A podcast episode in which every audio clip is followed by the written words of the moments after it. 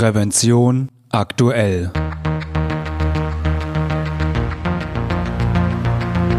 Ihr Podcast für Sicherheit und Gesundheit bei der Arbeit.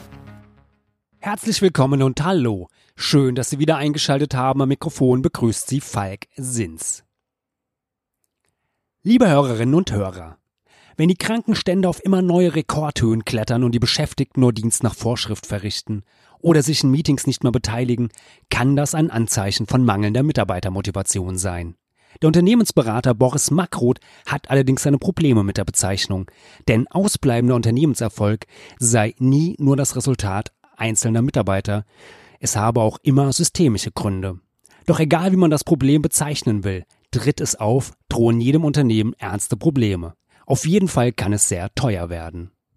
Boris Makroth arbeitet als Berater mit den Schwerpunkten Team- und Organisationsentwicklung für Verwaltung, Mittelständler und DAX-Unternehmen. Sie finden ihn im Web unter www.targetcommunications.de und selbstverständlich finden Sie den Link auch in den Show Notes. Doch bevor Sie mein Gespräch mit Boris Makroth hören, erlauben Sie mir noch einen kleinen Hinweis in eigener Sache. Wussten Sie, dass es Prävention aktuell nicht nur als Podcast, sondern auch als gedrucktes und elektronisches Magazin gibt? Die aktuelle Ausgabe 3 2021 ist soeben erschienen und in dieser erfahren Sie außerdem, wie im Gleisbau die Arbeitssicherheit organisiert wird, warum die Blechwarenfabrik Limburg den Deutschen Umweltpreis gewonnen hat oder was Prävention 4.0 bedeutet und welche Rolle die Fachkraft für Arbeitssicherheit dabei spielt. Es werden zudem die wichtigsten arbeitsschutzrechtlichen Neuerungen und Produkte, die das Arbeiten sicherer machen, vorgestellt. Neugierig geworden? Dann schließen Sie doch ein kostenloses Probeabo ab. Mehr Informationen finden Sie auf unserer Webseite prävention-aktuell.de. Und nun zurück zu meinem Gespräch mit Boris Makroth. Für was sind motivierte Mitarbeiter denn gut? Beziehungsweise warum sollte ich als Führungskraft Wert darauf legen, dass meine Mitarbeiter motiviert sind? Ja, also neben der Banalität, dass man sich irgendwie erwartet, dass die Leistung besser wird oder dass die Zielerreichung Unternehmen höher wird, finde ich, da steckt etwas drin, was nicht selbstverständlich ist, weil da wird ja einmal unterstellt, dass die Mitarbeiter nicht motiviert sein könnten. Und zum anderen steckt da auch drin, dass es, obwohl es so wünschenswert ist, offenbar gar kein Bestandteil des Kontraktes zwischen Mitarbeiter und Organisation ist. Es gibt keine Jobbeschreibung, da drin steht, dein Motivationsniveau ist über 80 Prozent. Und ich finde daran interessant, dass es in dieser scheinbar Selbstverständlichkeit etwas anleuchtet, was so ein Grundproblem ist. Organisationen denken in Personal und Prozessen und Abläufen. Da spielt Motivation jetzt erstmal so keine Rolle. Motivation jetzt für die Mitarbeiter gedacht. Also warum mache ich was gerne? Das nimmt sozusagen die Menschen mit in diesen organisationalen Zusammenhang rein. Und das macht es dann halt eben auch so interessant, ob Leute motiviert sind und nicht, um wie das überhaupt gehen soll. Woran merke ich dann, dass meine Angestellten eine Motivationsspritze gebrauchen können? Es gibt sicherlich organisationale Warnzeichen, die man auch durchaus messen kann. Also der Klassiker sind Krankenstände, Fehlzeiten aller Art. Das ist sozusagen auf dem Excel-Sheet zu erfassen. Aber ich denke, es gibt auch weichere Zeichen. Das ist in den allgemeinen Meetings, wo Leute rumsitzen, nichts mehr sagen. Oder das klassische Dienst nach Vorschrift. Übrigens eins der wirkungsvollsten Mittel, um Organisationen stillzulegen, wenn alle nur Dienst nach Vorschrift machen. Und warum dann dadurch Organisationen stillgelegt werden, wenn alle ihren Dienst so verrichten, wie vorgeschrieben wird? Sollte doch eigentlich, sollte das doch dann genügen, um die Organisation am Laufen zu halten.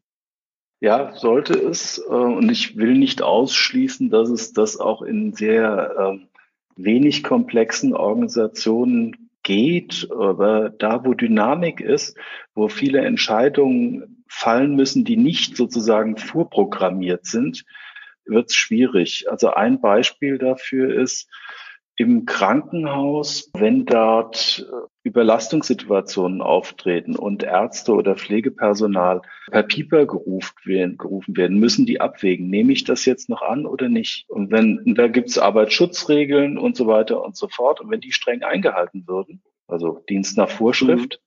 dann kommt das System an seine Grenzen. Was können Gründe sein, dass Mitarbeiter, Mitarbeiterinnen demotiviert sind oder keine Motivation mehr haben, ihre Tätigkeit mit dem nötigen Elan dann nachzugehen und halt auch mal die extra halbe Stunde, wenn es sein muss, dran zu hängen oder äh, mal flexibel zu reagieren auf überraschende Anforderungen? Also der Klassiker in der Organisationspsychologie dafür ist neben der Maslow'schen Bedürfnispyramide das Herzberg-Modell.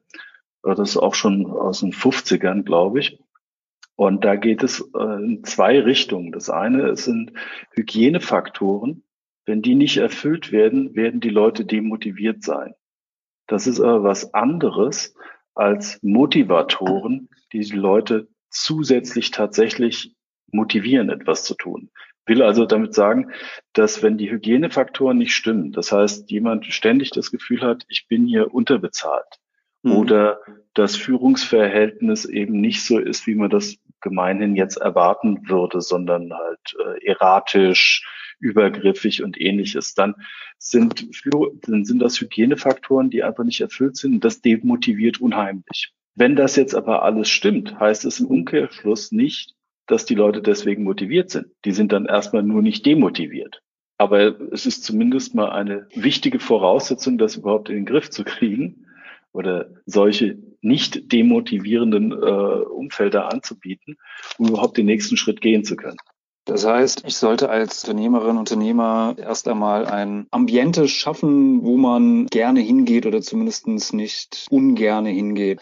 Aber auch das Führungsverhalten und auch Verhältnis halt zu Kolleginnen und Kollegen, weil wenn ich halt permanent irgendwie mich mit meinen Kolleginnen und Kollegen unwohl fühle, wird das dann natürlich Auswirkungen auf meine Motivation haben, nehme ich an. Ja, also ich gehe davon aus, dass es halt tatsächlich so ist. Jetzt könnte man ganz hart dazu sagen, na ja, es kommt so ein bisschen auf den Unternehmenszweck ab. Ja, mhm. Wenn ich ein Unternehmen habe, was in seiner Logik ein Sweatshop ist, dann ist mir das vielleicht sogar unternehmerisch egal.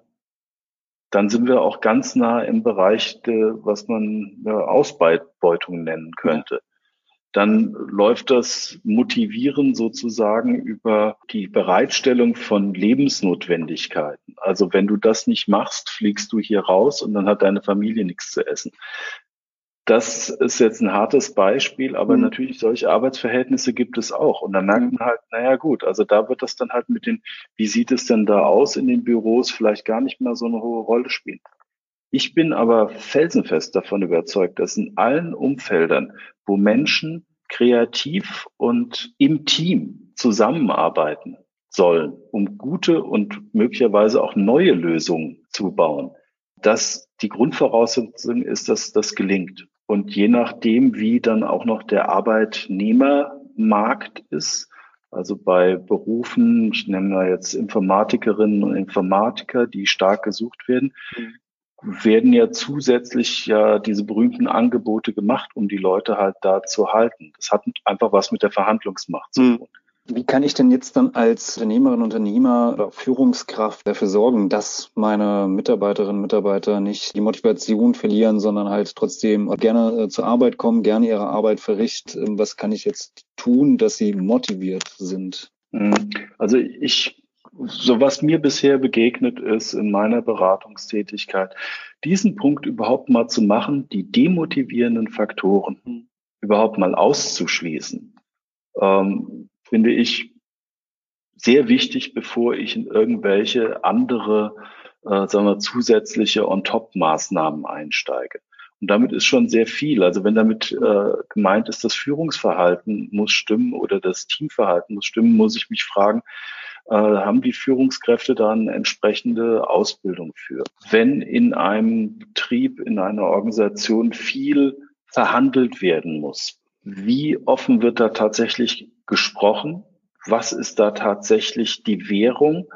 Oder wird da immer nur so getan, als ob irgendwas verhandelt wird? In Wahrheit wird aber gar nichts verhandelt das ist dann auch so ein Klassiker, wenn die Leute, das machen die einmal, zweimal, aber wenn sie dann merken, na ja, also eigentlich wird hier was ganz anderes gespielt, als sozusagen angekündigt ist oder was auf dem äh, Liedzettel steht, dann führt das halt auch eher zu Demotivation. Dann mhm. lasst mich doch in Ruhe mit dem Kram. Jetzt ist natürlich die Frage, okay, was motiviert dann noch on top? Ich glaube, die wesentliche Stelle ist, da kriegt man irgend so was hin, dass man ein gemeinsames Verständnis hat von, warum machen wir das Ganze. Also was ist da Zielsetzung? Und für die Mitarbeiter ist vielleicht da immer auch nochmal ein Stück mehr viel in Richtung Selbstwirksamkeit. Also wie kann ich mich als Mensch einbringen, damit ich einen guten Beitrag leiste zur Gesellschaft und nicht nur, wir müssen Profit machen. Und diese Vermittlung, also warum gibt es denn diese Organisation? Was tun wir denn hier tatsächlich? Ja, finde ich, ist ein, ein, ein Bereich, wo Leute tatsächlich sich gut anbinden können und dann auch mehr tun. Also auch wieder da offensichtlich aus, aus dem Bereich, den wir jetzt halt so stark auf dem, im Blick haben, ist das ganze Thema Pflege, Krankenhaus und ähnliches. Die machen unheimlich viel mehr, als es eigentlich gut für sie wäre. Und das hat, glaube ich, was damit zu tun, dass da eine hohe Sinnstiftung ist, warum sie mhm. es tun. Und ich glaube, die Tendenz, dass sich Unternehmen zunehmend fragen, was ist denn unser, unser Beitrag über nur das Erwirtschaften von Zahlen hinaus hat auch was damit zu tun, um eben Leute zu binden und um sie motiviert zu halten. Das heißt, ich sollte als, als Unternehmen versuchen, meinen, ja, meinen Mitarbeitern einen Sinnstift, also dass man noch mehr findet als ja, am Ende des Monats Zahl X, die man dann auf dem Lohnzettel hat, sondern dass man darüber hinaus noch andere weichere Faktoren in seiner Arbeit findet oder gut findet, die mich auch dazu anhalten oder, oder motivieren, der Tätigkeit nachzugehen, wenn ich das richtig ja. verstanden habe. Ja, das klingt möglicherweise so ein bisschen, äh, naja, beliebig und halt mhm. auch, aber deswegen vielleicht ein Beispiel. Also ich glaube, es ist interessanter, in der Entwicklung tätig zu sein äh, und weiß, dass meine Firma sich diesem Thema Umwelt, Klimaschutz stellt. Und ich mache dann wie äh, VD beispielsweise diese äh, Sportklamottenfirma. Äh, ganz bewusst äh, überlege ich mir, wie baue ich meine Produkte ein, welche Materialien da verwendet werden, wie sind die zertifiziert, ist das jetzt aus irgendwelchen dunklen Kanälen oder haben wir dann Kontrolle über die Lieferkette und sich da dann zu legen. Da kann ich mir vorstellen, na, das macht mir vielleicht doch ein bisschen mehr Spaß, als jetzt mhm. einfach nur die Sachen zu verkaufen. Oder andere Bereiche, vielleicht Finanzdienstleistungen, Finanzprodukte.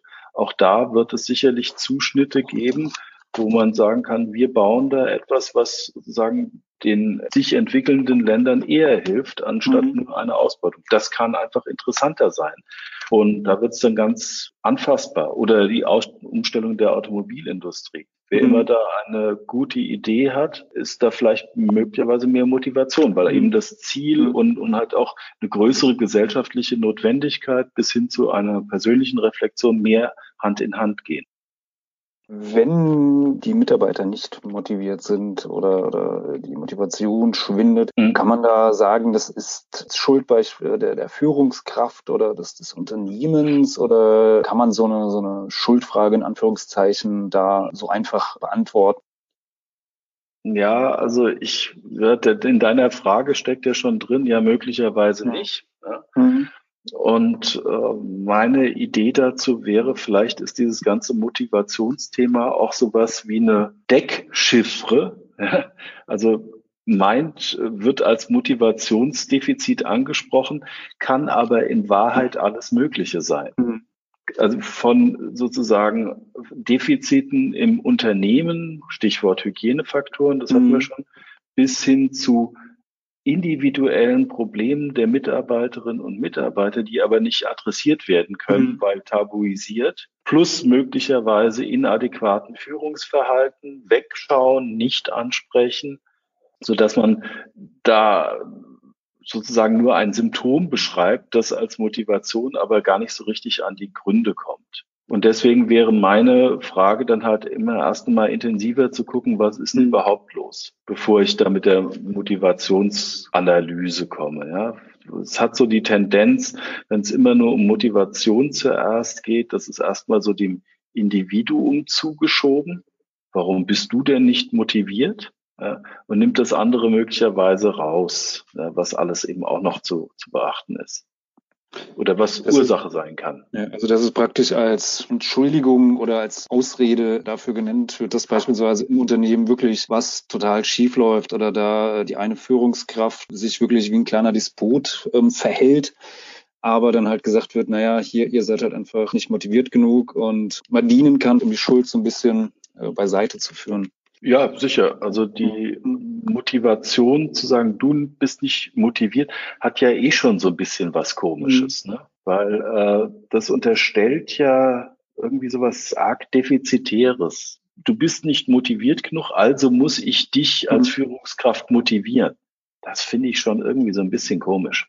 Weil ob das tatsächlich psychologisch möglich ist, dass Führungskräfte Leute sozusagen mit einer Motivationsmaßnahme längerfristig motivieren, da hätte ich eher so meine Zweifel. Mhm. Es unterstellt halt so ein Menschenbild, dass es dauernd einer Kontrolle oder einer immer neuen Mohrrübe vor der Nase mhm. bedarf, um die Leute halt zu motivieren.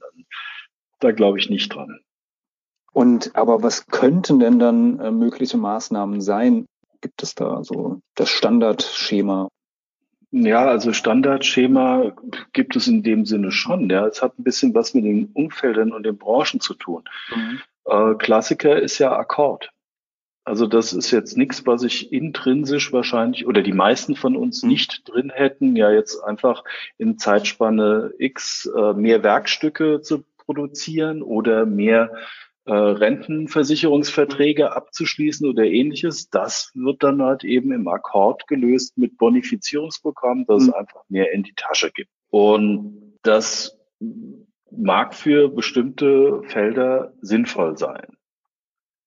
Auf Dauer möglicherweise nicht, weil es die Leute überfordert. Ich will damit nur sagen, es gibt sicherlich halt auch Instrumentarien, die wirken. Akkord wirkt. Auch wirksam sind sicherlich, das ist so dieser neue Trend, dass man permanenter Bewertung ausgesetzt ist. Mhm. Also gehst du zu Sunnyfair, drückst du auf Knöpfe, wie sauber es denn war. Und da wird's dann halt so äh, mal gerne negativ. Ja, ich glaube nicht, dass die einen Bonus kriegen, sondern die kriegen eher einen Malus, wenn halt der mhm. äh, das Excel-Sheet dann irgendwann sagt, ist nicht mehr. Will nicht mhm. sagen, dass das nicht motiv, also nicht wirkt. Mhm. Auch im Sinne von motivieren. Ich bewege Leute in meine Richtung. Nur immer dann, wenn es darum geht, arbeitsteilig im Team zu arbeiten, mhm. mit einer Kreationsleistung, da glaube ich, oder da habe ich noch nie Umfelder erlebt, wo das wirklich gut klappen würde weil ich wüsste jetzt nicht, wie ich dich sanktionieren sollte, damit du deinen Text besser schreibst. Wenn mhm. es an dem Tag halt nicht geht, geht's halt an dem Tag nicht. Ja? Mhm. Und das hat eher was mit Vertrauen zu tun. Grundsätzlich aber eher leg den Leuten keine Steine in den Weg und versuche die persönlichen Antriebe der Leute in Deckung zu bringen mit dem, was das Unternehmen gut gebrauchen könnte. Und wenn das halt partout nicht zusammengeht, dann geht es halt eben auch partout nicht zusammen. Da wird man kaum sowas wie eine, sagen wir mal, gute Umgebung für Motivation auf Dauer für das Unternehmen und die Mitarbeitenden da herstellen. Da wird es dann eben auch ein bisschen individuell. Was für den einen passt, muss für den anderen nicht mhm. passen.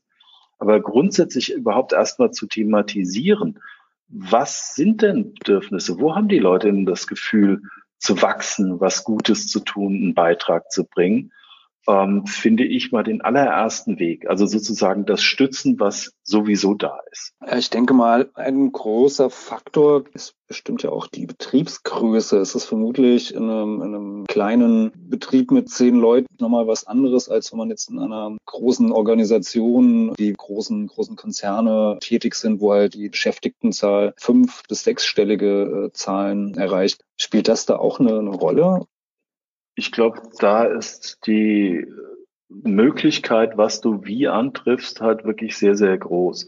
Hm. Ich würde Natürlich hat auch eine bestimmte Betriebsgröße Implikationen. Das ist auch erstmal so, aber dennoch kann es, da sich ja dann eben kleinere Teams, Abteilungen immer wieder sehen, auch dort sehr unterschiedlich sein. Ist ja auch so. Ne? Ich glaube, es ist eher ein Unterschied in den sagen wir Organisationstypen. Also wenn es ein Familienbetrieb ist, dann hat das eine andere Implikation auch sozusagen, was das Unternehmen meistens bereit ist zu leisten für die Mitarbeiter.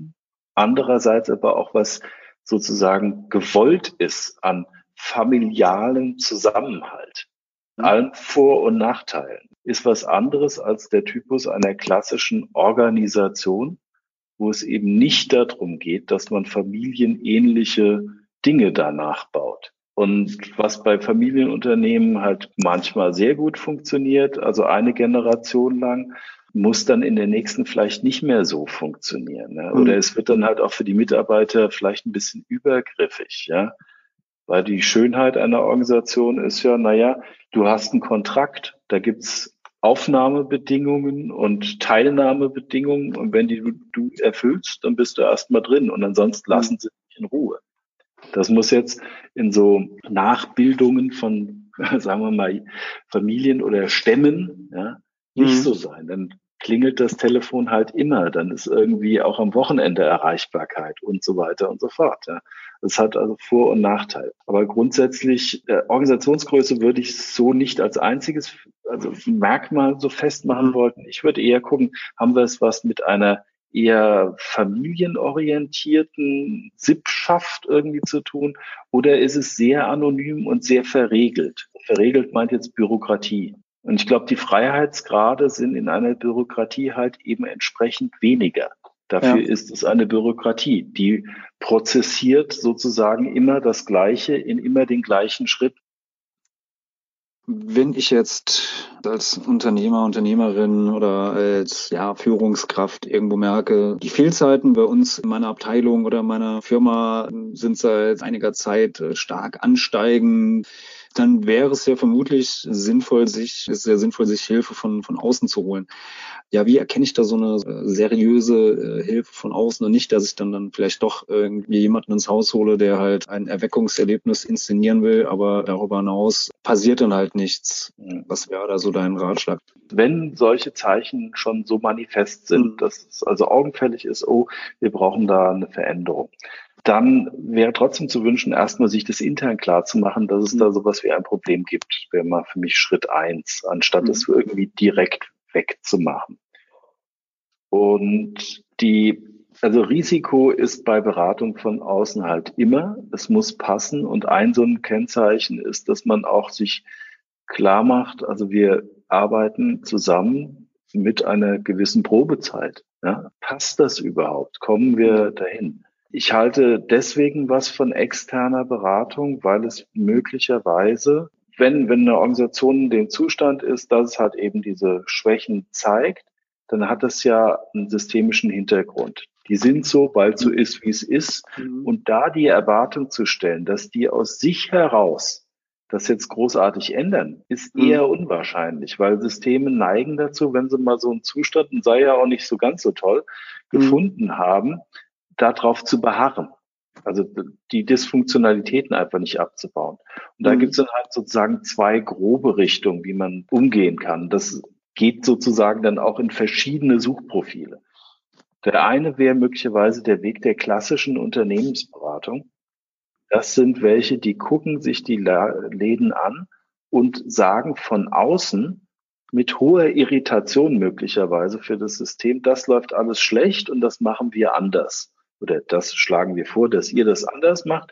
Hier habt ihr die Ablaufpläne, wie das ab jetzt läuft, bitteschön machen. Nachteil an der, an der Sache ist, diese Einsichten können unheimlich toll sein, finden aber null Akzeptanz in der Organisation. Das heißt, wird nicht umgesetzt. Oder wenn völlig anders, als das jemals intendiert war. Das hat also Schwächen. Das andere ist, da sind wir eher bei so Leuten wie mir, ist, dass man gemeinsam reflektiert, was ist hier überhaupt los und dass dann die Irritation da reinkommt, dass mal die sogenannte blöde Frage gestellt wird. Möglicherweise ist hier dann wiederum die, die Schwierigkeit, dass das System aus sich heraus nicht genügend Neuigkeit erzeugt, also neue Sichtweise, mhm. dass man doch vielleicht da etwas stärker reingehen muss. Und dieses ist ja nicht unmöglich. Also da geht es dann aber um Rahmen abstecken. Und da geht es vor allem um Klarheit, um Kontraktierung. Mhm. Was muss geändert werden? wer darf was wie mitbestimmen, das geändert wird, wo holen wir, sagen wir mal, eine partizipative Entscheidung mit ein, wo gibt es eine Führungsvorgabe. Das sind alles so Bereiche, die man sich am besten in Vorgesprächen klar macht. Also in mhm. sozusagen der Diagnose, was ist überhaupt los. Und wenn ich jetzt ein Suchprofil hätte, für wen suche ich denn da, würde ich gucken als ersten Schritt mal äh, an die entsprechenden Verbände. Ja? Also mhm. das ist beispielsweise mein Verband, das ist die Deutsche Gesellschaft für Gruppendynamik und Organisationsdynamik, das ist die DGGO.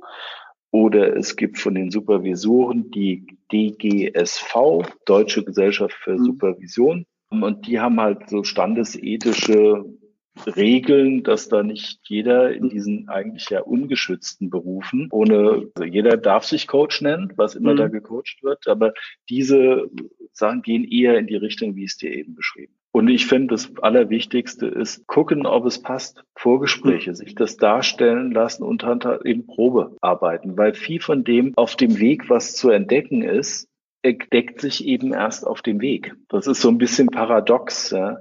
Wenn du sagst, das Zuhören und das tatsächliche Miteinander ins Gespräch kommen und überhaupt Problembewusstsein und Lösungskompetenz zu schaffen, funktioniert erst, wenn du anfängst, da reinzugehen und zu intervenieren. Wenn ich sage, ich weiß eh alles besser, weil ich McKinsey bin, dann mhm. hole ich meinen Standardkasten raus und sorge dafür, dass das in meine Logik reingepresst wird. Und bekanntermaßen ist es ja oftmals dann mit Jobarbeit, äh, Abbau verbunden. Genau, Kosten runter und äh, rationalisieren, ja. Und möglicherweise, und das ist halt traurig, aber manchmal ist es so, ist das möglicherweise auch mal der Weg. Manche, äh, wenn, und ansonsten wird, werden die so Unternehmen direkt vom Markt ausgesondert, dann gehen noch mehr Leute in die Arbeitslosigkeit. Mhm. Ja.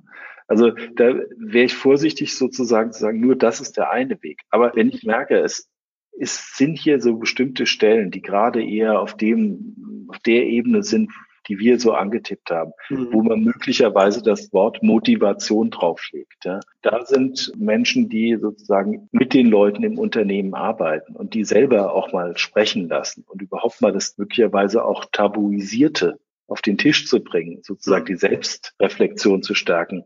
Da bin ich dann halt einer von denen, sage, ja doch, das erscheint mir dann sinnvoller. Ja, und vermutlich dann auch einfach mal die, die Mitarbeiter auch dann mal befragen, also so Mitarbeiterbefragung oder Mitarbeiter mal, mal reden lassen, wo der, der Schuh ihrer Meinung nach drückt, scheint ja oftmals nicht immer die schlechteste Idee zu sein, sich auch mal anzuhören, was ja, die, die, die Mitarbeiter äh, meinen, woran es liegen kann oder was aus ihrer Sicht dafür verantwortlich ist, dass Fehlzahlen vielleicht so hoch sind oder solche Sachen. Auf jeden Fall. Also ich, so die klassische Mitarbeiterbefragung in einem, was weiß ich, dreiseitigen, äh, standardisierten Fragebogen. Ja, kann man machen, aber reden finde ich vor allem noch interessanter. Und dann kommt aber auch sehr schnell raus, wie viel tatsächliches Vertrauen ist denn in die Redekultur da?